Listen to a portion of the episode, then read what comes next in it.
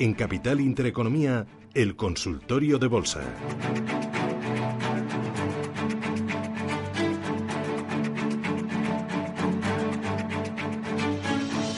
Hoy con Álvaro Velasco a Telecapital. Álvaro, ¿qué tal? Buenos días. Muy buenos días. ¿Qué tal? ¿Cómo vas? Bueno, pues la verdad es que muy bien. Eh, este principio de año nos ha eh, sorprendido con una subida mucho más fuerte de la que pensábamos. Eh, también lógica, ¿no? Después de los fuertes recortes que hayamos tenido tanto en octubre como, como en diciembre. Mm, y bueno, pues ahora un poquito pensando si esto no está en un momento donde habrá inversores que piensen en materializar plusvalías, eh, etcétera. Bueno, pues un poquito más prudentes, pero la verdad es que la bolsa sigue siendo el único activo donde hoy por hoy mm, podemos obtener rentabilidad porque si nos vamos de él, pues ya hay que irse a renta fija emergente o, o renta fija en high yield, etcétera, para intentar ver unos eh, unas tires que más o menos pueden ser interesantes. Por lo tanto, yo pienso como como decía hace un momentito Jacob Blanquer, que eh, las bolsas tienen eh, recorrido este año, no sabemos cómo terminarán de positivas o no. vamos, me refiero en, su, en la cuantía, pero yo creo que tendremos un buen año para los inversores en bolsa. Oye, un buen año para las energéticas. Hoy he estado echando un vistazo a un reportaje era en el diario La Razón, donde habla del comportamiento de Endesa, de Naturgy, eh, de Repsol en los últimos 12 meses. Y la verdad es que hay algunas con rentabilidades superiores al 30%, por ejemplo, Endesa, Naturgy, eh, decía eh, por la apuesta de las renovables, por todo esto también del coche eléctrico. ¿A ti te sigue gustando el sector a pesar de esta subida? la verdad es que sí. Primero, para aquel que busca un buen dividendo y busca un dividendo además entre comillas recurrente, es decir, que es difícil que dejen de pagar estas compañías eh, dividendo, yo creo que son eh, vamos, nichos, eh, un nicho perfectamente eh, válido para ese tipo de, inversores, ¿no? por otro lado, estamos viendo que las exigencias en los países desarrollados para modificar las fuentes de energía y dar mucha importancia a lo que es renovables, pues también beneficia a este tipo de compañías, que no solamente algunas de ellas están fuertemente presentes en España, sino que además pues también están presentes en, a lo largo del, del mundo, ¿no? Eh, y ahí pues eh, te destacaría, por ejemplo, pues Iberdrola, que el, el, fuerte negocio que tiene ahora mismo en Estados Unidos y que sigue aumentando, eh, pues yo creo que es una gran apuesta, ¿no? hemos visto también Repsol, que ha decidido que dentro de sus actividades había que sumar el tema de eh, el tema eléctrico, ¿no? Bueno, yo, yo creo que efectivamente eh, tenemos por delante mm, un buen futuro para estas compañías.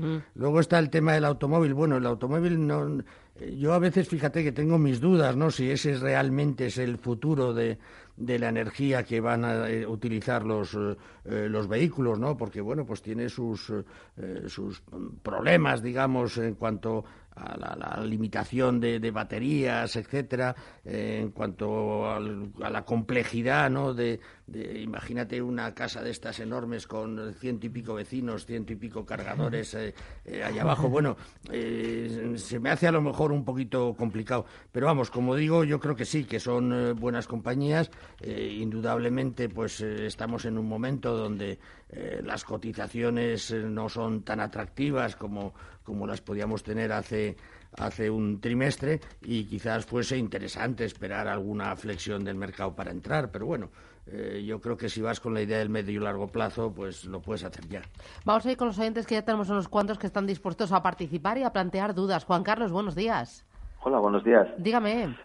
Nada, le eh, preguntaría Álvaro, eh, en primer lugar, por un valor concreto que es ENCE, que ya sabe que últimamente, por lo de problemas con esa planta de Pontevedra, pues ha bajado en picado. Si él piensa que, claro, naturalmente imagino que a corto plazo es bastante imprevisible cómo va a evolucionar la cotización, pero para un inversor de medio largo plazo, como es, como es mi caso, si piensa que, que son valoraciones atractivas para comprar o incluso donde ve algún soporte importante, donde pensar, bueno, pues ahí en todo caso me fijo mi objetivo de compra. Y luego otra pregunta que sería, pues si él tuviera que, seleccionar en, dentro de nuestro IBEX o en, nuestro mercado, el mercado español, pues una pequeña cartera de tres, cuatro valores, mm, ¿cuáles elegiría? Muy bien, pues gracias. Gracias a vosotros. ¿Por dónde empezamos, Álvaro? Pues empezamos por ENCE, ¿no? Para seguir el orden de Juan Carlos. Bueno, efectivamente, esa, esas noticias que hemos tenido sobre eh, la administración de eh, gallega, ¿no? En cuanto a, a, a, cerrar esa ampliación que le dio a, una concesión a 60 años que le dio a ENCE eh, recientemente, en el año 2013 me parece que fue, eh, y que estamos hablando de una planta pues que por un lado supone prácticamente algo más de la tercera parte de la producción de la compañía y por otro lado, eh, una vez que se conoció esa ampliación por 60, 60 años, pues ENCE también ha realizado importantes inversiones, ¿no? Había un programa de unos 70 millones, de los cuales ha ejecutado ya 40, eh, ¿no? Eh, esto es lo, Quiero decir con esto que es absolutamente lógico el fuerte desplome que hemos visto de la, de la compañía. Mm, bueno, todo está en el aire de ver hasta qué punto pues esas medidas eh, que propone eh, la administración en, Pontevedra eh, efectivamente se pueden llevar a cabo o no y por lo tanto paralizar la planta. Eh, hay muchas cosas en juego, no solamente la actividad ENCE, sino un, número importantísimo de, empleos, tanto directos en la, en la fábrica como indirectos en la, en la zona. Eh, y bueno, pues, pues, tendremos que ver. Eh, entrar a estos niveles Hombre, yo creo que si estamos hablando, como decía Juan Carlos, a medio y largo plazo, eh, pues es una oportunidad de entrar, ¿no? Yo, creo que ya eh, las cifras se han corregido eh, y, bueno, pues le costará salir del, de la situación actual, pero bueno, yo creo que estaría, estarían bien compradas. Mm. Y luego tres o cuatro valores para hacer una cartera, entiendo que a medio y largo plazo bueno, pues eh, aunque no, aunque ahora mismo el sector no está muy atractivo, eh, habría que tener un banco y yo hay un banco, pues yo cogería banco de eh, Banco de Santander, que, creo que en el futuro, pues es una de las entidades que realmente dará buenas noticias y, buenas cifras a los inversores. creo que habría que estar en alguna energética y bueno ahí eh, yo esperaría para tomar posiciones, pero un Iberdrola o incluso una Endesa, eh, yo creo que son las mejores opciones. Eh, quizás Iberdrola, por esa expansión que comentaba hace un rato en Estados Unidos, sea la más interesante. tener alguna en el sector de construcción y ACS me parece ahora mismo que es la que está un poquito más en boga de los inversores y con unos crecimientos muy sólidos. Eh, y luego, bueno, pues eh, no sé si a lo mejor alguna eh, otra energética tipo Repsol sería interesante o si habría que irse a alguna un poquito más de, menor tamaño y ahí quizás pues un, un Solaria, un Audax, etcétera, pues yo creo que tienen mucho futuro a pesar de la volatilidad que están teniendo en el corto plazo. Muy bien, vamos ahora con Antonio. Buenos días. Antonio, buenos días. Hello. Ah, se ha ido, lo ha cortado. Tenemos mensaje de audio. Bueno, recuerdo el teléfono 609-224716, teléfono directo 915-331851. Ha colgado Antonio, no sé si se ha aburrido de esperarnos, la verdad. Eh, voy a ver si tengo algún mensaje al número de WhatsApp, algún mensaje de texto. Eh, a ver, sí. Mira, quería preguntar justo, mira, por Solaria y A3 Media. Gracias. Solaria me has dicho que sí, con un perfil de medio plazo. ¿Por qué Solaria? Dame argumentos. Bueno, porque yo creo que está en un sector que está en boga y que va a seguir creciendo de forma muy importante. De por sí la compañía eh, yo creo que es lo suficientemente sólida y va a poner en marcha las suficientes instalaciones para dar una buena rentabilidad al inversor pero además, pues por su tamaño, pues puede ser atractiva en algún momento eh, para algún tipo de operación corporativa, aunque esto yo desde luego eh, no invertiría pensando en eso, sino más bien en lo, en lo primero, ¿no? Eh, por lo tanto, sí, yo, yo, yo ahí mm, creo que no se puede destinar el patrimonio que vamos a destinar a bolsa, pero, pero sí entraría en ella, ¿no? Y me decías... ha preguntado por eso, a media. bueno, eh, a mí ahora mismo los, los, los, medios me dan un poquito de reparo en el sentido de que estamos en momentos más complicados de la economía, donde estamos viviendo cierta desaceleración. desaceleración que muchas veces, pues en un primer momento, eh, supone un, mayor gasto por parte de las compañías en publicidad, pero que eh, antes o después pues termina un poco al revés, ¿no? Entonces las cifras que hemos ido viendo de, del sector eh, no son malas, pero no son tan buenas como, eh, como han sido en otros momentos, ¿no? Por lo tanto ahí yo esperaría unos precios muy muy interesantes antes de pensar entrar en ella. Muy bien, vamos ahora con Luis. ¿Qué tal? Buenos días, Luis. Hola, buenos días, Susana. ¿Qué tal? ¿Cómo le va? Muy bien. Bueno, vienen de salud, pero en la bolsa muy mal. ¿Por qué? A ver, ¿qué le pasa? ¿Qué le duele? ¿Qué le duele, Luis? No, me llore. bueno, te lo voy a decir. Tengo simulaciones de OHL. Ay, qué dolor, sí. A 6,50. Y quería preguntarle al analista a ver cómo ve esta empresa y, en fin, si, si, si, si se podría llegar a 2 o a 3 yo no ya no ya no quiero que lleguemos a seis pero con dos o tres a ver si podemos recuperarnos un poco de, esta de esta acogida tan grande. Fantástico. Algo más nada más de momento. Muchas pues gracias, y enhorabuena por, muy amable. gracias Luis. Bueno, eh, entiendo perfectamente a don Luis. Eh, las cosas están muy complicadas en OHL. Yo creo que de todas maneras la compañía está haciendo eh, lo necesario para salir adelante y está obteniendo contratos a lo largo del mundo. la caja sigue siendo muy, muy importante y sabemos que hay empresas interesadas en OHL. Entonces, sí, posiblemente la veamos subir con fuerza desde este 1.11 en el que está ahora mismo. Muy bien, vamos a hacer paradita y volvemos. Sigue el consultorio de Bolsa Española hasta las 10 y cuarto, 915331851 con Álvaro Blasco de ATL Capital. Luego tenemos un reportaje sobre los valores que cotizan en la Bolsa Británica, muy interesante, lo ha elaborado Laura Guzmán y después vendrá Ana Llorens, Futuro a Fondo y Fan Society.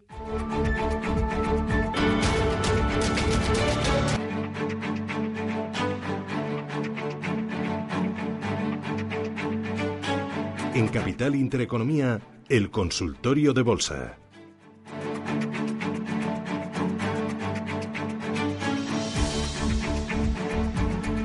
Seguimos con el consultorio 915331851 y tenemos un audio, aunque recuerdo el WhatsApp 609224716. Buenos días, le quería preguntar al analista Álvaro Blasco qué tal ve entrar en ArcelorMittal a estos precios, a estos niveles. ArcelorMittal, ¿compramos? ¿Lo compramos? ¿Entramos? Bueno, eh, la verdad es que lo ha hecho eh, bastante bien en los últimos tiempos eh, y quizás fuera prudente, ¿no? Esperar alguna algún momento un poquito más más interesante. Bueno, aquí hay mucho que decir porque la verdad es que desde que se implantaron el tema de aranceles, pues la compañía ha, ha sufrido bastante, ¿no?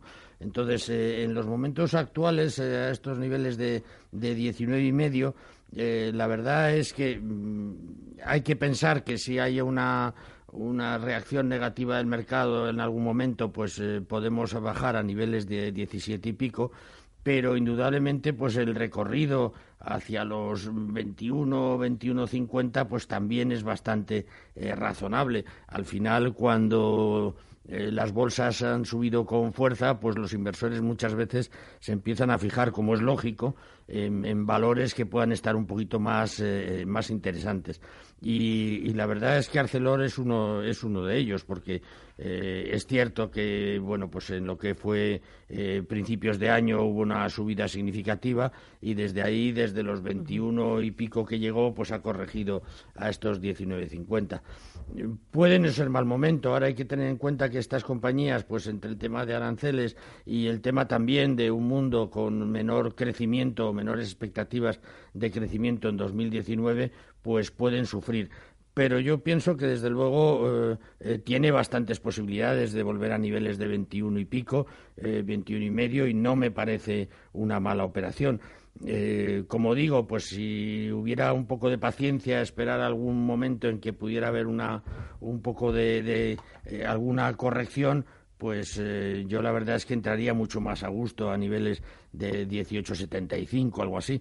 Pero bueno, mm, si la idea es medio largo plazo, desde luego se puede entrar a estos niveles. Bueno, eh, un oyente nos manda un mensaje de texto al WhatsApp y dice: Buenos días, le agradecería me indicasen soportes y resistencias de Audax y si el, el momento para entrar. Antes lo he recomendado, ¿no, Audax? ¿Te gusta? Bueno, es de las pequeñas que hemos hablado, donde efectivamente, pues yo creo que hay, hay recorrido. Eh, no podemos olvidar, ¿no? Que estamos hablando de un valor, pues, eh, eh, extremadamente volátil. Eh, después de aquel salto que dio a finales, a principios, vamos, durante el mes de, de enero ha ido poquito a poco corrigiendo de desde esos 2,78 más o menos que alcanzó a estos niveles de, de 2.15 que estamos ahora mismo. Hombre, yo creo que puede no ser momento, mal momento para entrar. Ahora, eh, el salto que dio en, a principios de enero pues eh, también nos llaman a pensar eh, que podría perfectamente, eh, digamos, tener algún tipo de, de corrección. Ahora, eh, parece que en este nivel de 2.13, 2.15, pues hay un cierto eh, soporte y, por lo tanto, yo creo que sí es buen momento para, eh, para entrar. Eh, con mucha precaución, tampoco destinaríamos muchísimo eh, dinero a la, a la operación, eh, pero yo creo que las posibilidades de que la veamos eh, otra vez cerca de 2,70, 2,75, eh, pues son bastante importantes. Al final, eh, cuando hemos visto las subidas en valores de, de bastante capitalización, pues hay que pensar que el dinero poco a poco va a fluir hacia valores de pequeña capitalización o de menor capitalización y yo creo que Audax eh, puede ser una de las interesantes. Ahora, mm, eso sí, eh, habría que marcar un stop loss y un stop loss pues intentando no eh, no perder los los, eh, los 1.95 1.96 no pero bueno yo Mm. pienso que desde luego a medio y largo plazo la compañía lo va a hacer bien Muy bien, Javier, ¿qué tal? Buenos días. Eh, buenos días. ¿Qué Eh, quisiera saber, por favor, la opinión del analista. ¿Cómo ve para invertir ahora en Repsol, teniendo en cuenta que está a unos 15 y que le dicen que le dan un, precio- un precio objetivo de 17 o 18 y luego eh, que, que tiene un elevado dividendo de alrededor del 6%, que también veo interesante. ¿Cómo, cómo ve esas perspectivas, por favor? Muy bien, gracias, muy amable. ¿Qué dices? Bueno, yo a Repsol la veo extremadamente interesante, o sea que eh, estamos hablando de una compañía pues muy sólida, eh, con una deuda eh, absolutamente eh, manejable, con un escenario eh, de precios de crudo donde eh, seguramente vamos a ver mantenerse eh, ciertos recortes de la producción y por lo tanto unos precios eh, relativamente relativamente importantes. Por otro lado, la compañía parece que también se está volcando y quiere entrar y con fuerza además en lo que es el tema eh, eléctrico y yo creo que ahí pues eh, también es una buena baza digamos de la compañía para ir diversificando su actividad y por lo tanto yo creo que sí que se puede entrar perfectamente en Repsol, Repsol con ese dividendo de casi el 6%. El PER hay que mirar que tampoco está tan caro, estamos hablando de, de 11 veces, o sea que a mí sí, a mí Repsol me gusta con la idea sobre todo del medio y largo plazo. Muy bien, y una última consulta a través del WhatsApp que hoy hemos tenido, la verdad, muchísimas. Dice, soy María de Madrid, ¿cómo ve IAG compradas a 7,5 y a 5, no, y a 6,5? Gracias. Bueno, eh, IAG está en un momento complicado con el tema del, del Brexit. Yo creo que ha incidido mucho en el comportamiento de la, de la compañía este, este tema. Yo creo que es, eh, eh, desde luego, se deberían mantener eh, las acciones y yo pienso que si tal y como imaginamos casi todos, pues llegamos a un tipo de acuerdo más o menos suave con, con Reino Unido, pues eh, es una de las compañías que dará un salto importante y, y puede perfectamente volver, por supuesto, a, a esos niveles de siete y medio. Fantástico. Pues Álvaro Blasco, ATL Capital, gracias, que tengas buen día, feliz semana y hasta la próxima. Igualmente, muchas Adiós. gracias. Hasta luego.